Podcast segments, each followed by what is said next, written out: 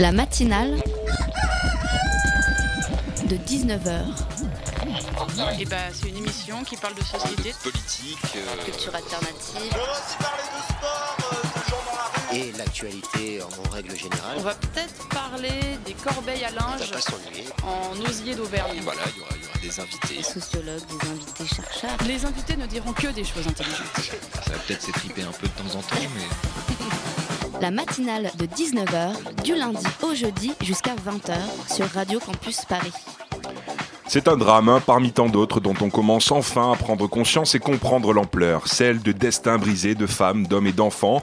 Ils s'appellent Omar, Abdel ou Samia et n'ont pas pour objectif de venir profiter de l'Europe, comme le font penser certains discours nauséabonds qu'avancent certains politiques désireux de provoquer la peur et récupérer au passage quelques voix d'électeurs, ne cherchant pas vraiment à comprendre. Non, Omar, Abdel ou Samia voulaient juste vivre paisiblement une vie impossible car la paix n'existe pas dans leur pays. Alors ils ont décidé de fuir, fuir leur terre, leurs racines, leurs origines. Pour ça, ils travaillent dur, vendent tout ce qu'ils ont pour repartir de zéro et s'acheter un aller simple pour une traversée clandestine afin de rejoindre l'autre rive de la Méditerranée, une, traversée pour un avenir meilleur, sans guerre, sans bombes et sans armes. Oui, mais voilà, cet aller simple doit être rentabilisé par des passeurs peu scru- scrupuleux qui entassent hommes, femmes et enfants dans de petites embarcations à destination de l'inconnu, l'inconnu d'une terre qu'ils ne verront peut-être jamais. En 2014, 3500 femmes, hommes et enfants ont perdu la vie en Méditerranée. En 2015, le bilan est actuellement de 1776, soit un mort toutes les deux heures et nous ne sommes qu'en avril. À ceux qui disent que ce n'est qu'une goutte d'eau, ceux qui osent faire des discours faciles sur l'immigration en Europe, ceux qui en profitent pour pointer du doigt l'immigration, je me dis que deux minutes durant, le temps de cet édito, votre conscience prendra le dessus pour comprendre qu'il ne s'agit pas là d'un sujet politique ou économique, mais d'un sujet d'humanité, un sujet qui parle d'hommes, de femmes et d'enfants, ceux d'Omar, Abdel et Samia. La matinale de 19h, le magazine de Radio Campus Paris.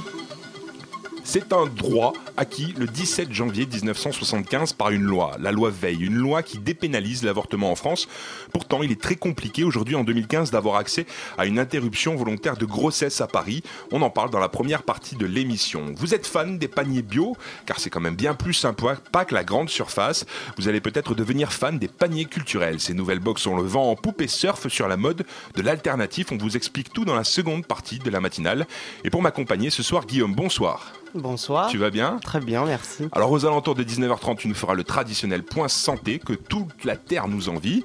Et puis en fin d'émission, Hugo nous emmènera autour de Paris pour une grande nostalgie. Et n'oubliez pas surtout de euh, réagir sur les réseaux sociaux, hashtag matinale de 19h ou sur notre compte at Campus Paris. Il est 19h04 sur Radio Campus Paris 93.9 et jusqu'à 20h on est en direct pour la matinale. Je le dis avec toute ma conviction, l'avortement doit rester l'exception, l'ultime recours pour des situations sans issue. Aucune femme ne recourt de gaieté de cœur à l'avortement. Parmi ceux qui combattent aujourd'hui une éventuelle modification de la loi répressive, combien sont-ils ceux qui se sont préoccupés d'aider ces femmes dans leur détresse? Combien sont-ils ceux qui, au-delà de ce qu'ils jugent comme une faute, ont su manifester aux jeunes mères célibataires la compréhension et l'appui moral dont elles avaient un si grand besoin?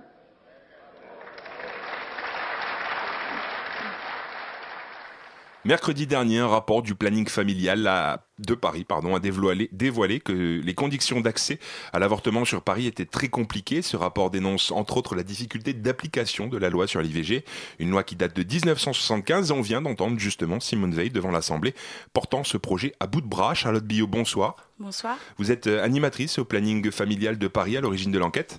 Euh, 40 ans après la loi Veil, on a l'impression de faire un retour en arrière. Est-ce que c'est votre ressenti?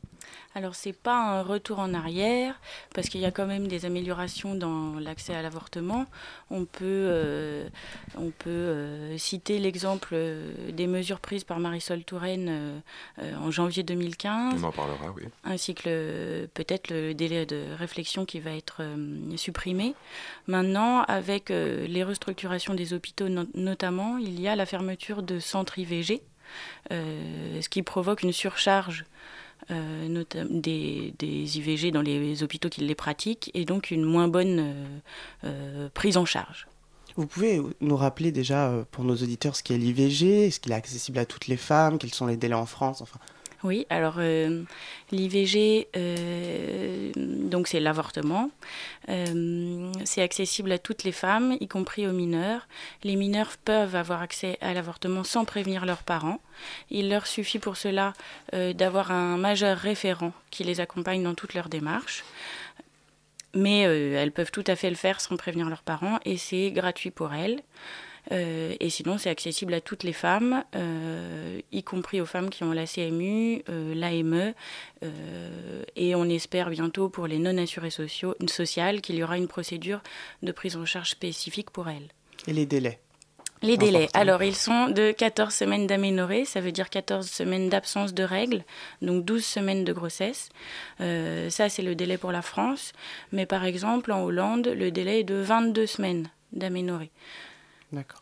Et donc, qu'est-ce qui ressort en fait de ce rapport réalisé euh, dans l'année 2014 Alors, ce qui ressort, c'est qu'il y a des difficultés pour euh, obtenir des rendez-vous quand on est entre 12 et 14 semaines d'aménorrhée. Euh, en gros, il y a des hôpitaux qui ne pratiquent pas les avortements après 12 semaines, des fois même. à Paris, oui, c'est que 12 semaines. mais dans d'autres départements, il y en a qui s'arrêtent à 9, par exemple. Euh, donc il y a une difficulté pour ces femmes qui, euh, qui arrivent à, à, 12 semaines de grossesse de trouver un hôpital qui veut bien faire un avortement.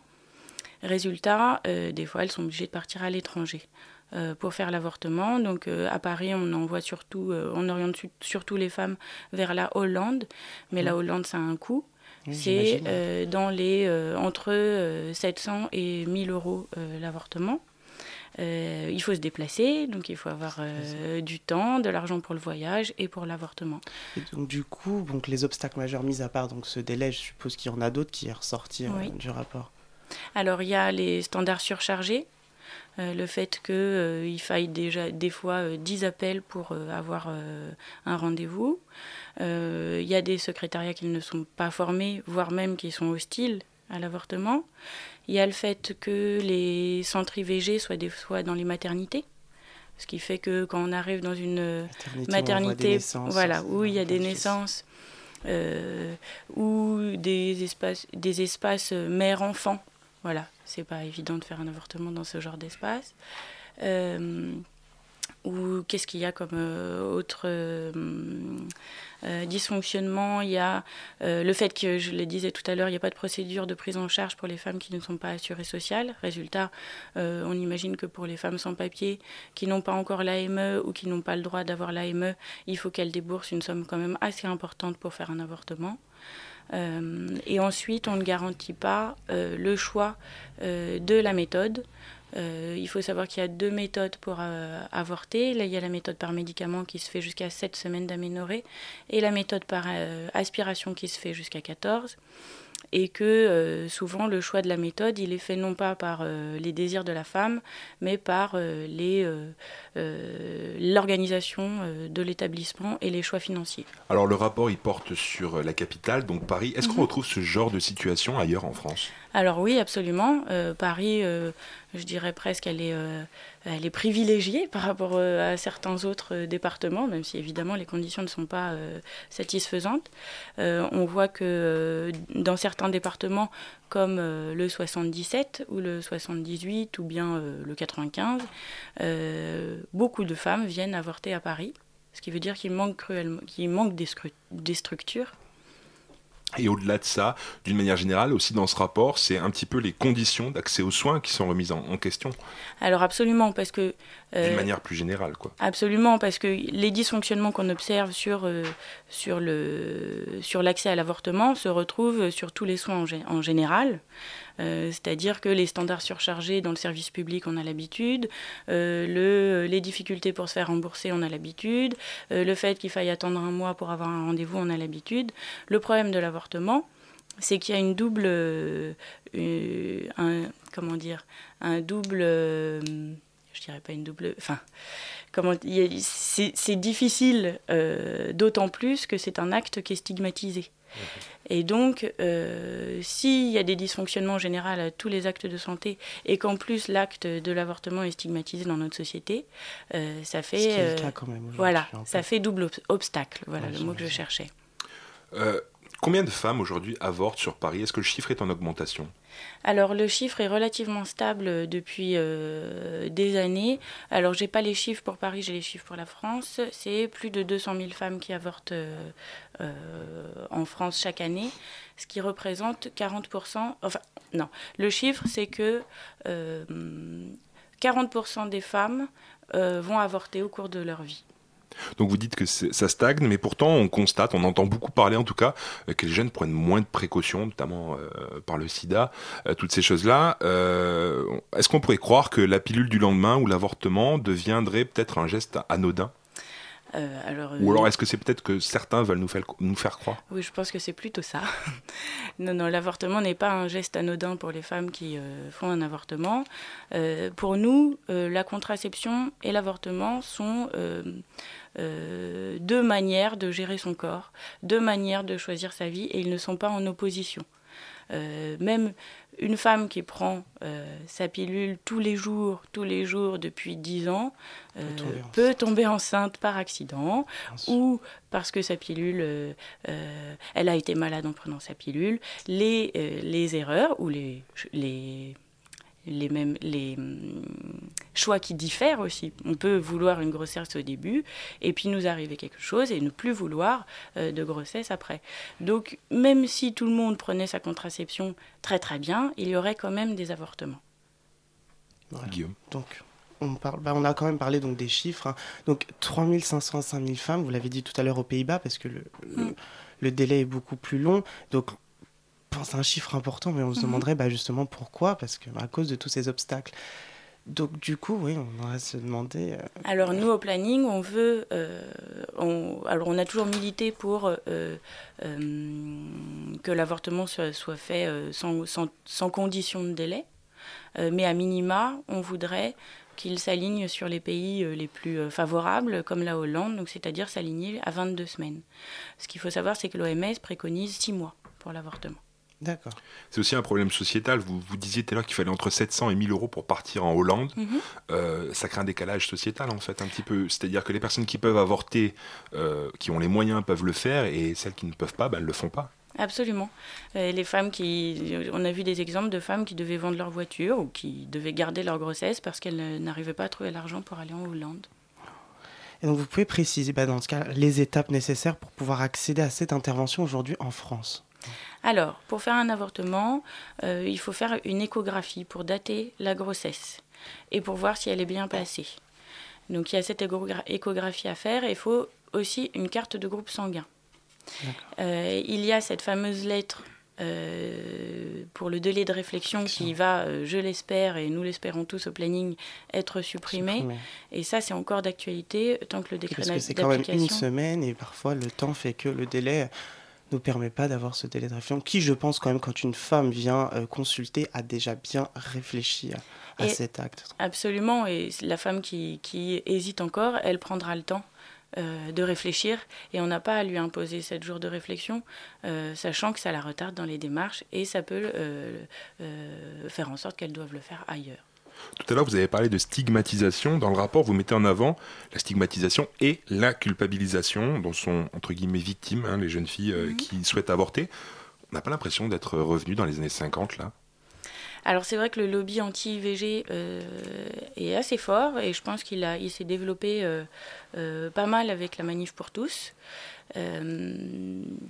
notamment, ils, ils, ils, ont des plateformes téléphoniques euh, gratuit. Euh, en fait, quand on tape euh, IVG sur Internet, on peut tomber en premier sur leur site. Alors heureusement, le gouvernement et le planning familial a lancé des sites pour justement contrecarrer ça. Mais si on tombe sur ces plateformes téléphoniques, on peut, et qu'on souhaite avorter, ils peuvent nous manipuler c'est des anti-IVG, euh, euh, c'est sûr. C'est pas dit comme ça. Mais en tout cas, ils peuvent nous manipuler. Le thème est beaucoup revenu aussi à l'époque de la manif pour tous, un petit peu. Ça a été remis au goût du jour, c'est ça mmh. Vous, vous l'avez constaté dans le planning familial, des jeunes filles qui viennent vous voir et qui vous disent Je ne sais pas vraiment ce que je veux faire Alors, il y en a qui viennent et qui ont appelé ces structures, ces plateformes, et qui sont complètement bouleversées parce que ces plateformes, euh, les femmes qui tiennent les ces plateformes-là, les rappellent tous les jours en leur demandant comment vont le bébé. comment va le bébé. ils font plein de petites techniques comme ça. Ils leur promettent aussi qu'ils vont s'occuper de l'enfant, ce qui est faux. Ils vont pas leur donner de l'argent, ils vont pas leur, leur trouver une place dans un foyer. mais en tout cas, ils les culpabilisent bien d'avorter, oui. Il n'y a pas moyen de contrecarrer ça Politique du gouvernement peut-être? Alors le gouvernement a déjà fait quelque chose, il a lancé un site, ce qui est très bien. Euh, maintenant je pense que... Qu'est-ce qu'il faudrait faire? Je ne sais pas. je ne sais pas.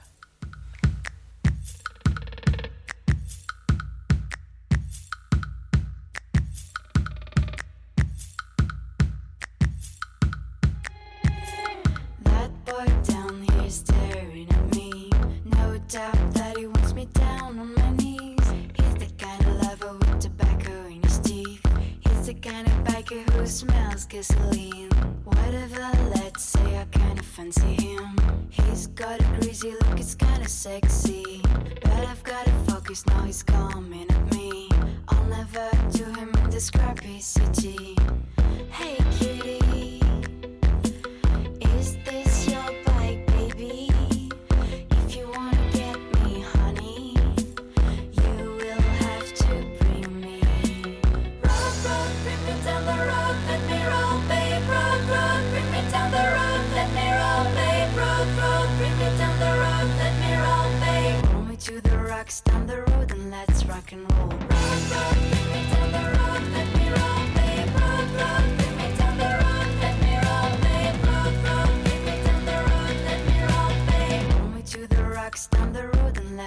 rock and roll,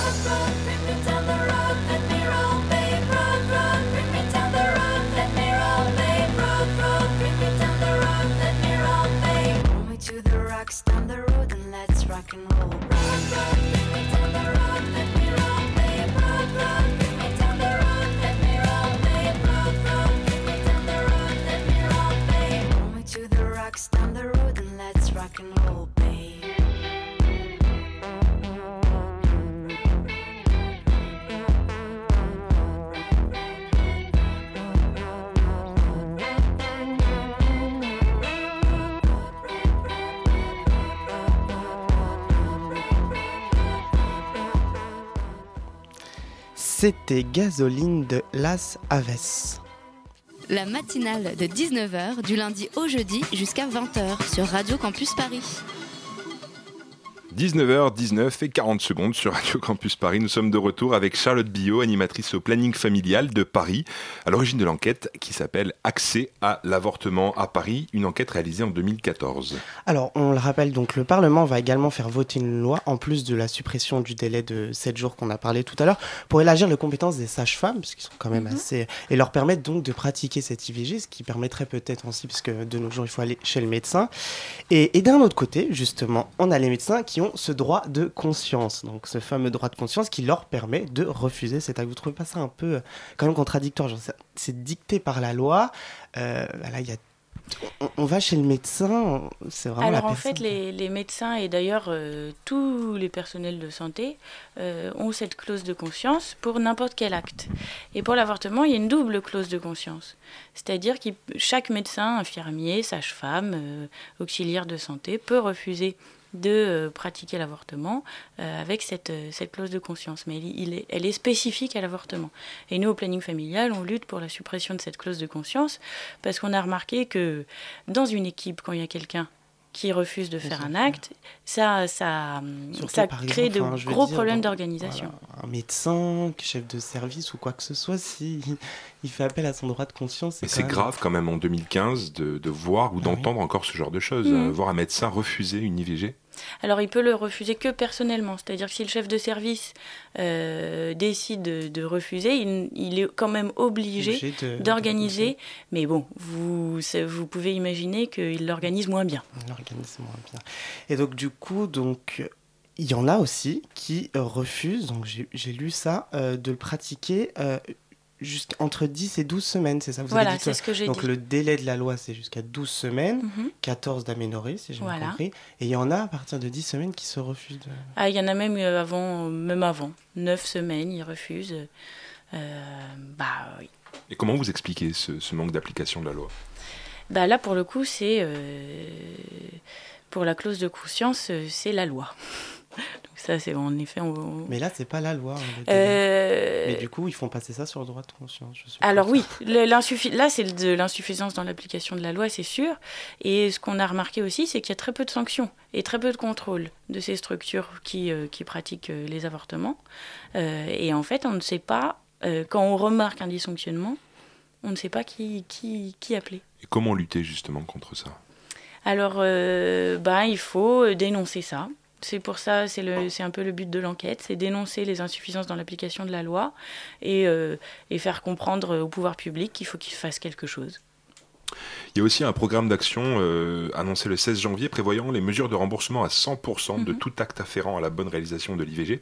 Vous pensez que ça va permettre d'améliorer les choses ça? Alors oui, parce que pour l'instant, l'échographie, le carte de groupe sanguin, des fois les médecins ils demandent d'autres examens. Pour l'instant, ils ne sont pas euh, dans le forfait IVG, qui est remboursé à 100% depuis mars 2013. Euh, ça va grandement améliorer euh, les choses quand ce sera euh, quand tous les examens complémentaires ser- seront dans le forfait parce que pour les femmes qui ne peuvent pas débourser un centime parce qu'elles n'en ont pas parce que euh, c'est le mari qui détient la bourse et que et que et que elle elle ne peut pas sortir un centime bah elle est bien embêtée pour pour justifier de, à son mari donne-moi tant pour Donc, aller faire une échographie Le rapport donc, qui dénonce donc vraiment la difficulté. Donc, qu'est-ce qui serait nécessaire aujourd'hui pour rendre accessible davantage ce droit à l'avortement bah déjà que la loi soit respectée Euh, ça, c'est un premier temps. Euh, faire en sorte que les, les, les anti-IVG aient moins de poids, euh, qu'il y ait un système de, de contrôle et euh, de sanctions en cas de non-respect de la loi, que le délai de réflexion soit supprimé, que, le, que, le- que le, la clause de conscience soit supprimée, que le délai augmente. Voilà, il y a plein de choses à faire encore. Et donc, c'est pas que des problèmes administratifs, parce que parfois, on, on se rend compte que certains disent que oh, la difficulté, c'est le temps de. Voilà, c'est pas qu'un problème administratif. Alors c'est vrai que j'ai pas a parlé aussi de, du, du délai d'attente au premier rendez-vous. Oui, voilà. Des fois, on peut attendre un mois avant d'avoir un rendez-vous, ce qui est quand même. euh, euh, voilà, la femme, elle a peut-être envie de faire ça euh, le plus rapidement possible, ou cette semaine-là, parce qu'elle ne travaille pas, elle pourrait choisir un peu plus le moment où elle, elle voudrait le faire. Alors ce rapport dénonce aussi la suppression de centres IVG. Euh, vous, ce que vous voulez, ce que vous demandez, c'est qu'ils soient maintenus et augmentés, c'est ça? Voilà. Là, en 1999, il y avait 13 centres qui faisaient des IVG. En 2014-2015, il n'y en a plus que 9 à Paris. Donc il y a quand même 4 centres qui ont fermé euh, en, euh, en 15 ans. Euh, ce qui est beaucoup. Et, euh, c'est peut-être pas fini. Et le, au niveau du budget, c'est qui qui finance ces centres?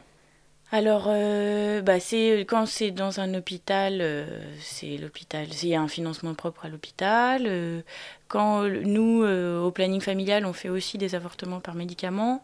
Euh, nous, on est financé par la région, par l'ARS, par euh, la préfecture. Voilà, il y a plein de sources de financement. Ça- ça varie selon les établissements. Et l'État pourrait investir euh, là-dedans Oui, moi, je crois que oui.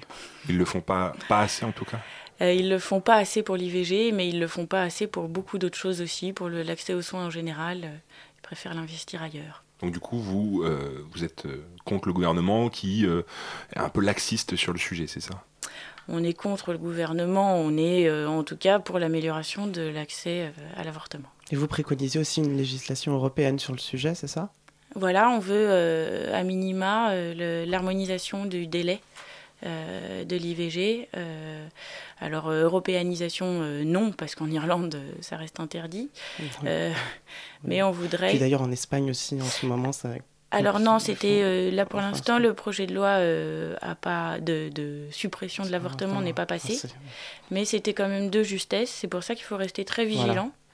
Euh, pas s'aligner aussi sur n'importe tous les pays de l'Europe, parce que du coup, s'il y en a un qui commence à, ça fait que... Alors après, l'Espagne aujourd'hui, il est à 22 semaines. Oui. Donc, voilà, on aimerait bien aussi s'aligner sur, euh, sur ce délai-là. Et vous, c'est votre rôle aussi d'envoyer des jeunes filles euh, dans ces pays-là quand elles ont dépassé le délai? Alors, on les oriente, on les, on les accompagne pas physiquement, mais on, on, leur, on leur donne toutes les informations. Oui, en effet. Et vous pensez qu'il y a suffisamment d'informations aujourd'hui là-dessus ou pas? Euh, sur, euh, dans les... médias, dans, dans, la vie de tous les jours Est-ce que les jeunes filles sont suffisamment au courant euh, de l'avortement, de comment ça se passe, de bah, comment faire Au planning familial, on fait pas mal d'animations dans les écoles et on voit ce qui circule. Et, et non, je pense qu'il n'y a jamais assez d'informations données sur ce sujet. Pour conclure, que faire si certaines veulent plus de renseignements sur, sur l'avortement? Alors nous, on est le planning familial de Paris, on a trois centres sur Paris. Euh, un dans le deuxième, un dans le dixième, un dans le treizième. On a des horaires d'ouverture euh, assez larges. Vous pouvez regarder notre site internet, Planning Familial 75. On a aussi un Facebook pour les, euh, informations plus d'actualité. Et pour les horaires de, des centres, voilà, sur internet, vous les aurez tous. C'était important de le préciser. Je vous remercie, Charlotte Bio. J'ai une petite précision, on ne parle pas que de l'avortement au planning familial, on s'occupe aussi des questions de violence. Euh, parce que la violence faite aux femmes, elle, existe euh, en France. Et euh, voilà, donc les femmes victimes de violences, de quelle qu'elle soit, elles peuvent venir aussi. On parlait au planning familial, on s'occupe aussi de contraception. C'était aussi très important de le préciser. Merci beaucoup.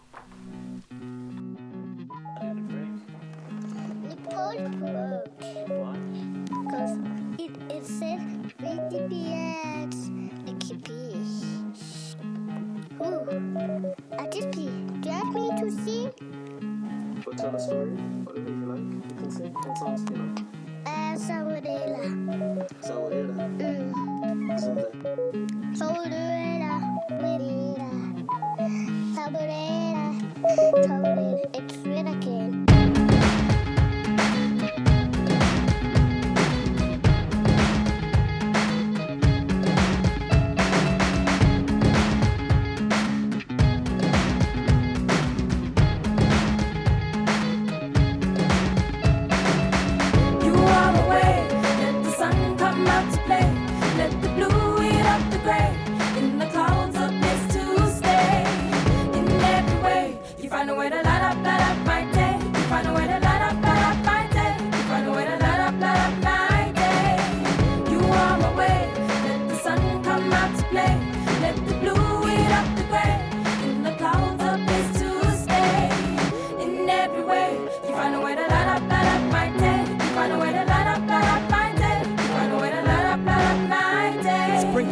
September 1951. I wore Breeze blue when to kiss the sun. A stalk for the lime yellow baby girl to brighten and color up Hazel's world. Amazing swirls, a little ballerina. Yeah, you see y'all. All the hard time, what they seem to make it sweeter. Please believe me. Wish I knew how far to be it, cause she radiated energy with love is the feature. My mama, pop soldier, pop preacher, pump minister, home affairs, peacekeeper. Sweet with the sour benches, smack if you need it. Help me down through low cuts and low cat seasons, low cut seasons. We've been down in the dust, the opposite of giving up. Yeah, we still rising up. One hope, one love, still rising up. Call me if you need me, I'll be right there. You are my way.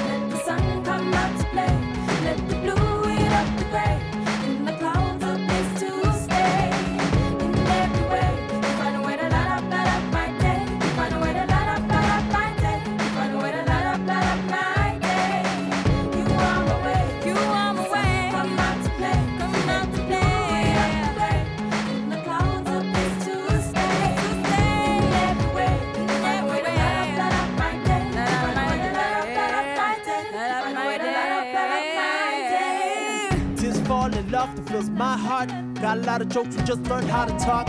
Run too damn fast, just learn to walk. Falling down, bend your head, I kiss a bitter star. Your daddy yellow heart, that's a loser's luck. Lost the most precious thing when he died. Your father's lost, not yours, no, never that. Your mama's strength, now that's self evident. So no strong ass Bruce Banner and proud of my sister, stronger than any man. Like to think you did, give it up sincerely. Your birth drug the warrior, give me back my sibling. It was pretty people before you came on the scene. 24 years with that hate in my speech, but now the love moves. Feel it in your gumbo till you can take that all up on your tongue and your new too. You are the way, let the sun come out to play. Let the blue eat up the gray. 走在。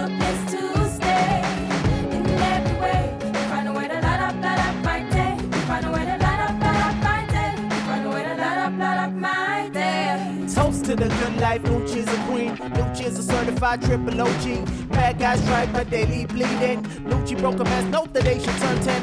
Lucci is a rock and roll god and a woman. Lucci is a shotgun, spraying love bullets, holy ghost. Out there, if you exist, you must be a Mac and a funky architect. And take heaven and put it in some hips like this. Damn, her love is the fix. Ebony mother and daughter on your mom's poster. Afro pick in the coast, Ethiopian bread in the toaster. I'm earrings, body like a testarossa. I'm staring, young queen, can I get a little closer?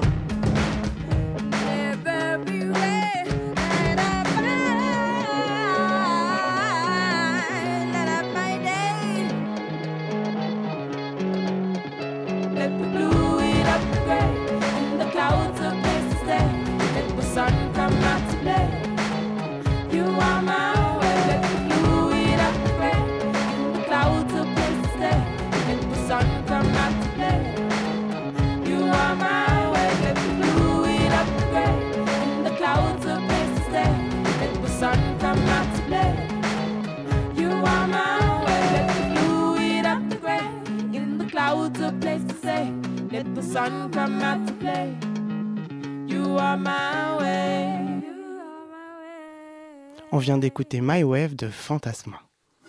La matinale de 19h sur Radio Campus Paris. 19h32, bientôt 33 sur Radio Campus Paris. Continuez à régir sur les réseaux sociaux, hashtag matinale de 19h ou sur notre compte de Facebook, pardon, la matinale de 19h, pour commenter, pourquoi pas, la chronique de Guillaume. Car savez-vous que la Terre tremble? Tout le monde a entendu le son de ta voix depuis le début de l'émission et se demande quand tu vas enfin nous faire rire avec ta chronique. Bah, c'est le moment de la chronique que- santé Donc de je te Guillaume. pas comment ça va vu que tu es à côté de moi. Oui, ça va bien. Donc alors ce soir on parle Santé. santé, que, hein, parce que la santé c'est cool, la santé c'est intéressant et la santé ça concerne tout le monde. Il faut la prendre par cœur, Thibaut, c'est important. D'ailleurs ce soir t'es une spéciale greffe médicale parce que oui, la santé ça peut être drôle, oui. Et la médecine ne cesse de faire des progrès, c'est important de le souligner. Alors on va commencer par une greffe exceptionnelle hein, qui n'a pas encore eu lieu, mais ça serait une greffe de tête sur un autre corps. Ah, j'en ai entendu parler. Voilà, donc en fait, d'après le docteur Sergio Canavaro, un chirurgien italien, une telle opération serait tout à fait faisable et pourrait même être réalisée d'ici deux ans. Alors, des affirmations hein, qui n'ont pas de manquer de susciter la critique, bien sûr, mais le docteur Canavaro a déjà trouvé un volontaire pour servir de cobaye. Tu veux servir de cobaye? Pas vraiment. Si tu voulais changer de corps, c'était le moment. merci, merci pour moi. Alors, Valérie Spiridonov, hein, un russe de 30 ans qui est en fait atteint d'une maladie Tu progresses rare. en anglais mais pas en russe. hein. Pas en russe, écoute, je peux pas tout faire. hein. Alors, maladie rare neurodégénérative, en fait, le rend complètement handicapé depuis l'âge de 10 ans et c'est franchement donc euh, bah, le seul espoir de guérir, ce serait donc de greffer sa tête sur un autre corps. Alors, bien sûr, le chirurgien, comme le futur patient, se rendent compte que la difficulté des risques encourus pour cette opération, mais ils sont très déterminés. Et pour eux, hein, cette opération, Thibaut, est aussi éthique que la transplantation d'organes. Voilà. Donc, bien sûr, le monde médical n'est pas du tout d'accord avec le chirurgien qui veut quand même essayer de programmer tant bien que mal cette opération pour 2016. Alors, le docteur. 2016. 2016, ouais, l'année prochaine. Donc le docteur Hunt Badger, donc le président de l'association américaine des neurochirurgiens, affirme que cette opération ne serait tout simplement pas faisable et pourrait avoir même des conséquences désastreuses. Alors de son côté, le docteur Canavaro, donc le futur Frankenstein, si je peux me permettre, estime que l'opération devrait durer au moins 36 heures et nécessiter une équipe de près de 150 praticiens et infirmiers avec un coût total estimé à 10 millions d'euros. Eh ben. Une somme que le docteur hein, peinerait déjà à réunir, des chiffres donc à en faire tourner la tête. Ah, ah, ah, tu fais le rôle. Et par contre, tu dis faisait, toi. J'ai dit faisait T'as dit faisait. Ah mince, bah, c'est ma faute. hein. Faire tourner, tourner la tête. Merci Thibaut de m'afficher devant tout le monde. Alors on passe à une autre greffe, mais celle-ci a déjà été effectuée et qui a suscité l'espoir chez tous les hommes, et donc pour toi aussi Thibaut, hein, la greffe de pénis. Et oui, parce que ça y est, hein, cet exploit médical réalisé avec succès pour la première fois en Afrique du Sud en décembre dernier, le professeur André van der Merwer, Mer- enfin voilà, patron de l'unité de neurologie de l'université de Stellenbosch en Afrique C'est quoi ces mots? A réalisé cette intervention sur un jeune homme en fait qui avait été amputé de son pénis à l'âge de 18 ans à la suite d'une circoncision rituelle qui s'était compliquée d'une gangrène. Alors je vous laisse imaginer quand même. Bon appétit si vous mangez. voilà, voilà. Alors l'opération a duré quand même plus de 9 heures et le professeur a confirmé que son patient avait bien récupéré des érections ainsi que la capacité à éprouver du plaisir sexuel qu'il n'avait pas retrouvé jusque-là. Donc Eh le ben. défi de cette opération hein, était donc de faire supporter quand même au patient la transplantation d'un pénis autre que le sien parce qu'il faut savoir que c'est compliqué et que le, donc le pari est réussi. J'espère juste hein, qu'il ne s'est pas fait greffer un petit pénis en tant qu'à faire, autant en prendre un gros. Ah, donc il manque Sacré plus à toi. présent hein, de voir l'évolution de ces exploits, mais ça pourrait quand même donner des futurs euh, traitements pour le cancer du pénis. Alors tu vois Thibaut, la science a du bon, toi qui n'aimes pas ça. Alors c'est l'heure du quiz parce que je sais que tu attends avec impatience, donc mon invité peut participer, hein, bien sûr. Invité Voilà. Donc, alors, première question 2,5 milliards de caries ne seraient pas soignés dans le monde chaque année, vrai ou faux? Bon, probablement. Je sèche. Eh ben, c'est vrai, hein, d'après une étude publiée par le Journal of Dental Research. Écoute, il y a des journaux pour tout et n'importe quoi, même pour les dents. Donc, ils disent que c'est vrai. Alors, deuxième question vrai ou faux faire l'amour pendant la grossesse accélère l'accouchement? J'ai jamais entendu votre grand-mère dire ça? Eh ben, j'avais une grand-mère plutôt marrante. Ah bah non, je Et c'est complètement faux. À l'étude, on démontrait en fait que c'est le cas contraire. D'accord. Donc ça retarde donc. Voilà, comme ça. Et une dernière question, hein, c'est une question ouverte pour laisser votre imagination planer. Que désigne la batonophobie? La phobie des artichauts. C'est presque ça, hein, c'est pas ça. Celle des bateaux. Et ben c'est la peur des plantes. Voilà, super, on s'en fout. On est presque avec l'artichaut. Merci beaucoup Guillaume, mais tu restes avec nous pour la seconde partie de l'émission. La matinale de 19h, le magazine de Radio Campus Paris. Du lundi au jeudi jusqu'à 20h. C'est à la mode en ce moment. Nombreux sont ceux qui usent et abusent de petits paniers de légumes vendus, notamment par les AMAP. hein. On parle alors de consommation alternative et bien d'autres ont eu l'idée de lancer des paniers culture. Pour en parler ce soir, nous accueillons Véronique Estrade. Bonsoir. Bonsoir. Alors vous êtes chef du, de projet euh, des paniers Kilti. Euh, oui, de, des paniers Kilti à Paris, parce que l'association Kilti existe euh, certes à Paris, mais également en Lille, à Lille, en métropole lilloise, à Bruxelles et également sur le littoral euh, région Nord-Pas-de-Calais. Voilà, mais moi je m'occupe plus spécifiquement de Paris. Et donc, est-ce que vous pouvez nous expliquer ce qu'est un panier culturel Oui. D'une manière générale? D'une manière générale. Avant de revenir sur le panier Kilti, le panier oui. culturel, c'est quoi l'idée? C'est effectivement inspiré des paniers de fruits et légumes, quand- comme vous l'avez euh, rappelé. C'est-à-dire qu'on veut pousser euh, les adhérents à consommer de la culture locale, euh, apprendre à connaître finalement des artistes locaux, se déplacer dans des salles près de chez eux qu'ils ne connaissent pas forcément. Voilà pour l'idée globale. C'est vraiment euh, mettre en, en valeur finalement les artistes et salles euh, de Paris et, voilà, et proches banlieues. Alors, euh, je l'ai expliqué en introduction, on parle de consommation alternative pour les paniers. Euh, Est-ce qu'on peut parler de culture alternative aussi pour vos paniers culture? Pour moi, oui. Je pense qu'effectivement, c'est alternatif dans, la, dans le sens où c'est un vrai engagement de l'adhérent quand il prend un panier, c'est-à-dire qu'il on l'invite à une soirée de présentation et de distribution afin qu'il rencontre euh, les artistes et euh, justement les représentants des salles euh, parisiennes. Et donc ce qu'on souhaite, c'est vraiment créer cette rencontre qui finalement se fait assez peu et qui malheureusement, la, la consommation culturelle se fait peut-être de, ma- de manière un peu passive actuellement. C'est là, quoi l'alternative alors? La- en quoi c'est alternatif Oui, voilà, en quoi c'est. euh, par exemple, est-ce que vous avez souvent l'occasion de discuter avec un artiste, euh, enfin voilà, ou, même euh, un représentant de, salle? Nous, ce qu'on veut, c'est créer cette rencontre qui se fait trop rarement à notre goût, Euh, et les soirées de présentation sont là pour ça. Et du coup, donc vous utilisez le mot de panier, hein, mais on, on- on peut lire euh, box aussi, donc ça fait plutôt commercial, non? Ça fait un, c'est un petit peu éloigné de l'alternative que vous venez d'expliquer, non? Alors pour moi, vous ne verrez jamais box euh, associé au nom de Kilty, euh, pour la simple et bonne raison qu'il n'y a absolument pas d'envoi postal. Je, je rejoins ce que je disais euh, à l'instant, à savoir une démarche vraiment euh, participative en fait de Parce qu'il n'y l'adhérent. a pas de rencontre, du coup, si c'est Voilà, envoyé par un- c'est on La rencontre, c'est le côté bio qu'on peut retrouver dans les paniers euh, à manger, c'est ça? Euh, la rencontre, c'est euh, quand euh, une AMAP, en fait, vous allez chercher votre panier de légumes euh, auprès du producteur. Euh, ici, vous venez chercher votre panier, ce qu'on appelle nous panier, de produits culturels directement auprès des, des représentants culturels Et locaux. sur votre site internet, vous dites vouloir soutenir donc la culture locale. Donc Vous en la avez parlé tout à l'heure. Ça peut être local, du coup, la culture? Euh, à mon sens, oui. Enfin, c'est à la fois local, euh, national, international, ce que, ce que vous voulez. Et donc, du coup, ça peut s'exporter. Euh, oui. Ou- Mais on a plus ce rencontre euh, que vous nous Est-ce que expliquez. vous vous appuyez sur le côté Ben, lo- local de, la chose en fait Oui. Et comme la culture peut s'exporter, est-ce que euh, après, c'est une question de hum, comment dire d'angle. Euh, nous, ce qu'on s'est dit, c'est que finalement, euh, peut-être, euh, on ne connaît pas déjà forcément la, culture en bas de chez soi. C'est-à-dire qu'effectivement, euh, la culture euh, s'exporte et quelque part, Kilty peut être aussi un tremplin pour ces artistes après pour s'exporter. Euh, ce qu'on veut leur permettre, c'est un moyen de diffusion un peu différent. C'est souvent de jeunes artistes et pour eux, c'est en, quelque sorte, un tremplin et un moyen de communication aussi. Alors justement, on trouve quoi dans vos paniers? On trouve quoi Là, si demain je, je prends un panier Kilty, j'ai Oui. quoi dans mon panier Kilty? Alors, le panier Kilty, euh, vraiment euh, au sens strict, euh, vous trouverez dans, dans ce panier un livre, un CD ou un DVD. Euh, vous trouverez également euh, deux places de spectacle euh, pour deux spectacles différents, donc en fait quatre places en tout.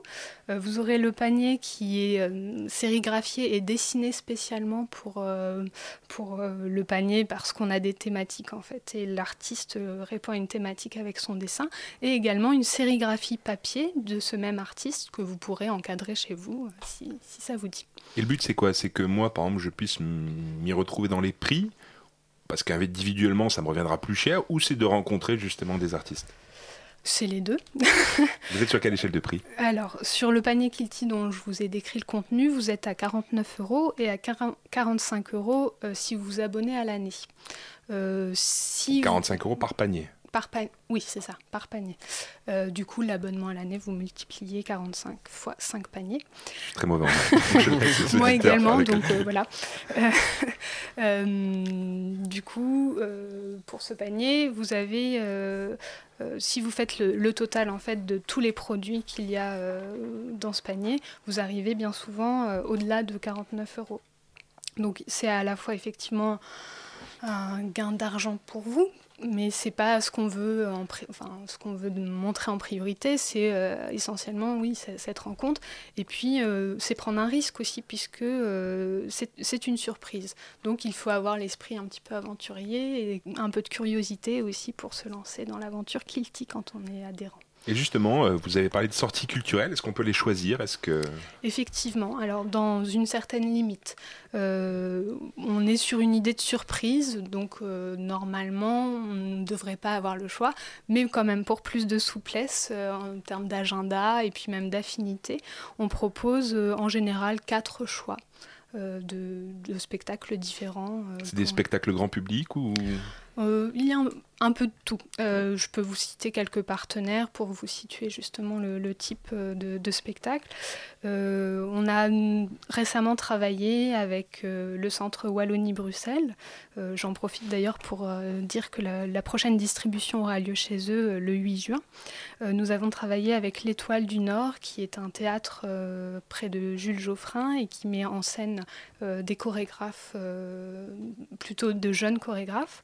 Euh, nous avons eu également le centre FGO Barbara, donc c'est le centre Fleury Goutte d'Or, euh, qui lui défend plutôt les musiques actuelles et met en avant aussi de jeunes artistes. Euh, nous avons pu travailler avec le théâtre de Ménilmontant, avec Annie Gras qui est à Arcueil, et j'en passe. Comment vous choisissez alors hein, Comment vous choisissez les articles de vos paniers? Les articles entre guillemets Oui, Ouais, oui, articles. les- Alors, de plusieurs manières. Euh, on, on- on se repose beaucoup sur euh, un nombre de bénévoles importants qui nous suggèrent justement euh, des coups de cœur qu'ils ont pu euh, avoir. Donc c'est un Euh, peu en fonction au goût du, du client, quoi. Euh, on essaye d'être euh, vraiment éclectique, c'est-à-dire euh, si on peut proposer un CD de musique classique au mois de décembre et puis un, CD euh, de métal euh, euh, quatre mois plus tard. Euh, justement, on, on perd pas de vue, euh, on perd pas de vue ça. Euh, L'idée, c'est vraiment de- de- d'être aussi large que possible. Et du coup, euh, les, les choix, euh, c'est à la fois les bénévoles, c'est nos coups de cœur aussi à l'équipe plus restreinte de Kilty, mais c'est également euh, les artistes et les salles peuvent nous contacter en nous soumettant euh, des idées.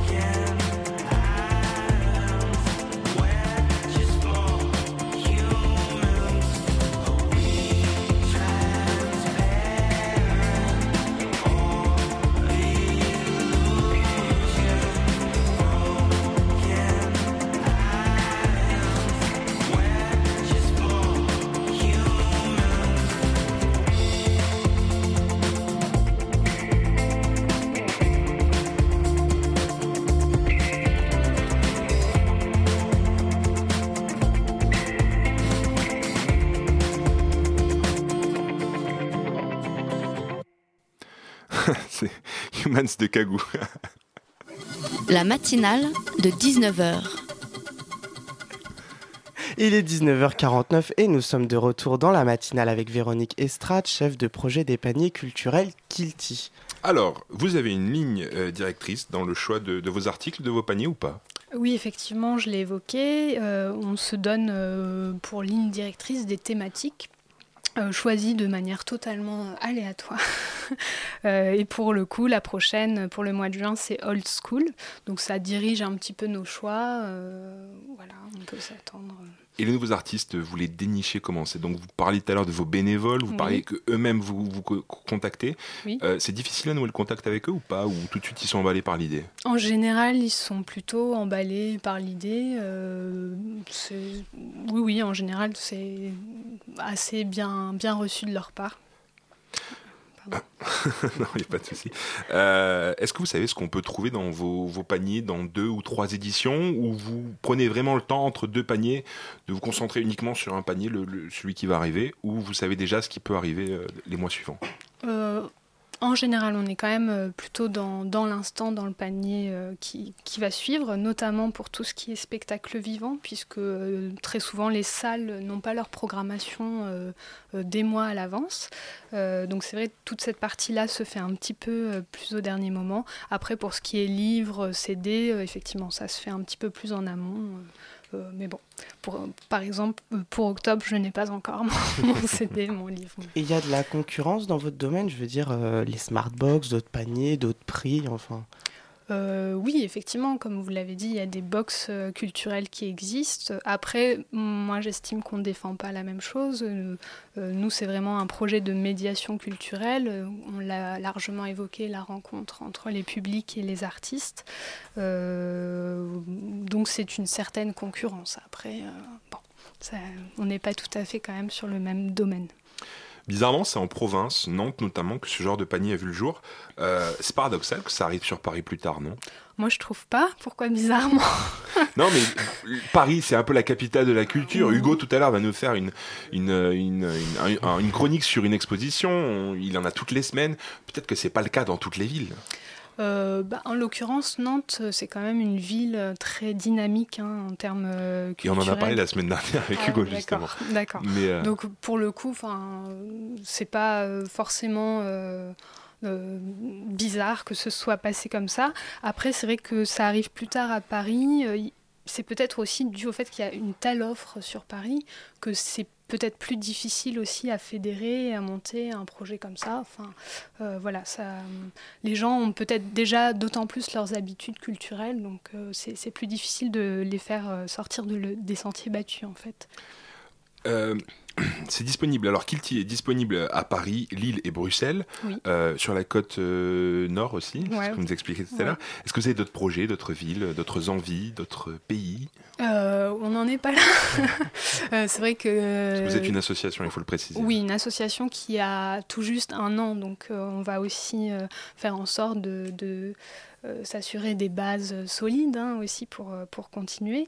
Euh, Il y a effectivement un projet euh, de, de fédérer vraiment toute la région euh, Nord-Pas-de-Calais, Picardie, mais, mais ça reste encore euh, en projet. Et vous vendez combien de paniers actuellement? Ah, ça dépend des villes. À Paris, sur Paris Euh, à Paris, on est, en, on est en moyenne pour le moment une cinquantaine de paniers, donc tous les deux mois. Euh, et ça a vocation, bien sûr, à, à progresser, euh, évidemment. Et le panier culturel, c'est pas un peu bobo? Pour Alors- conclure. hein. Voilà, pour conclure, si joliment. Euh, Peut-être a priori oui. Après, euh, Kilty euh, a vraiment envie de, de démocratiser la culture et c'est aussi pour ça que- qu'elle propose euh, des- une, une formule qu'on appelle nous panier solidarité, euh, qui est en fait euh, moins cher et qui s'adresse euh, aux étudiants boursiers, aux chômeurs, et- etc. Donc l'idée c'est pas de laisser des gens sur le carreau, bien au contraire. Après le concept peut-être C'est d'ouvrir la culture en tout cas aux autres. voilà, ouais. Ah, c'est important de le préciser, Oui, c'est- oui, c'est de lutter aussi contre les déserts culturels. Alors à Paris. C'est pas une remarque, c'était une question. Ouais, non, mais je réponds. je réponds, je réponds. Bah écoutez, Véronique Estrade, merci beaucoup et je le rappelle pour ceux qui voudraient plus d'informations, euh, avec un K. Voilà, exactement. Merci Et deux beaucoup. i, deux i. Et deux i, et deux i. Il a oublié les deux i. merci beaucoup et un grand merci à toi, Guillaume. La matinale de 19h. Le magazine de Radio Campus Paris. Du lundi au jeudi jusqu'à 20h. 19h54, Hugo nous a rejoint, on en a parlé tout à l'heure. Bonsoir Hugo. Bonsoir Thibaut. Alors ce soir, tu nous emmènes euh, autour de Paris pour une grande nostalgie, pour surfer sur la nostalgie. Eh oui, nous allons surfer sur la nostalgie car cette semaine, j'ai visité pour vous les spots d'Île-de-France qui ont consacré leur développement économique au tourisme muséal. On parlait la semaine dernière donc du, du, développement économique de Nantes à travers le choix de valoriser la création artistique. Là, on va parler de ces spots d'Île-de-France et plus particulièrement des villages qui ont profité de l'installation au cours de l'histoire d'artistes fameux sur leur territoire pour aujourd'hui attirer le chaland en remuant les souvenirs du bon vieux temps. Parmi les plus fameux villages, on peut citer tout d'abord Giverny, en Haute-Normandie, où Claude Monet s'installe en 1883 dans une très belle maison qui devient sa propriété personnelle et où il peint sa très fameuse série des Nymphéas.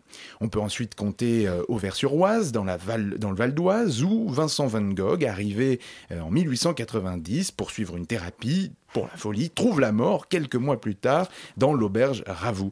Et dernier exemple, parmi tant d'autres, on peut penser à hier, dans l'Essonne, où Gustave Caillebotte vécut et peignit dans une immense propriété achetée par son père en 1860. Vous noterez bien que nous sommes à chaque fois à la fin du 19e siècle, période où les impressionnistes façonnent un moment inoubliable de l'histoire de l'art et marquent de leur empreinte le territoire francilien. Ce territoire qui est leur espace de jeu, dans lequel ils puiseront l'inspiration de leurs œuvres devenues des mythes encyclopédiques. En tout cas, voici comment doit être romancée cette histoire par les agences de communication, de manière à fabriquer un parcours, un récit culturel attractif en Ile-de-France et créer de l'activité économique. Et cette stratégie du tourisme par le musée te pose question.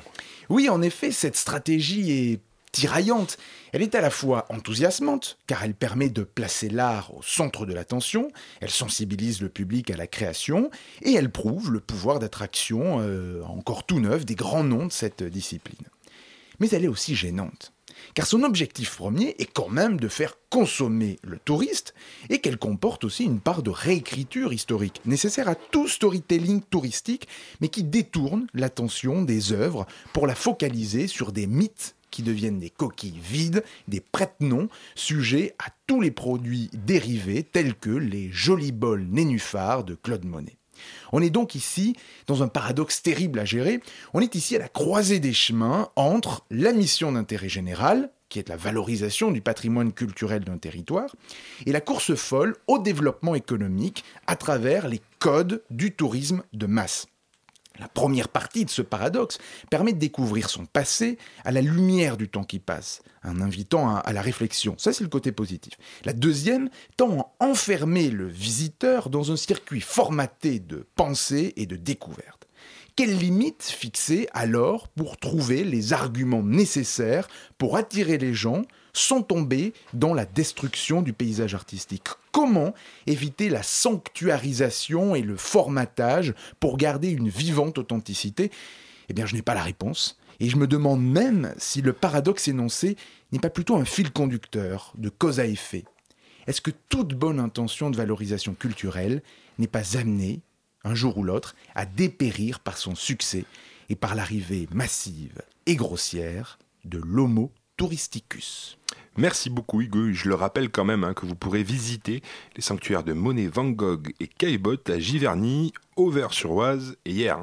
Tout à fait. Hier, pas demain. hein. Tu as le, tu as le parcours. Oh, putain, oh, celle-là, elle était bonne. Oh Oh, celle-là, elle non, comment mal finir Je l'ai fait. Comment mal finir tu bousilles une émission. Ah, une émission, quoi. Les gens travail travaillent et. Surtout quand on parlait de culture, on a fait une deuxième partie de matinale voilà. totalement culturelle. Bravo, et moi, je casse tout avec Bravo. une petite blague. Tout est foutu. Tout est foutu. Merci beaucoup Hugo. Dans quelques secondes, retrouvez Anna et son équipe pour la bouquinerie sur Radio Campus Paris. Merci à vous de nous avoir écoutés. Merci à Elsa, Guillaume, Florian et Hugo. hein. La matinale revient demain à 19h avec Dania. Bonne soirée à tous sur Radio Campus Paris 93.9.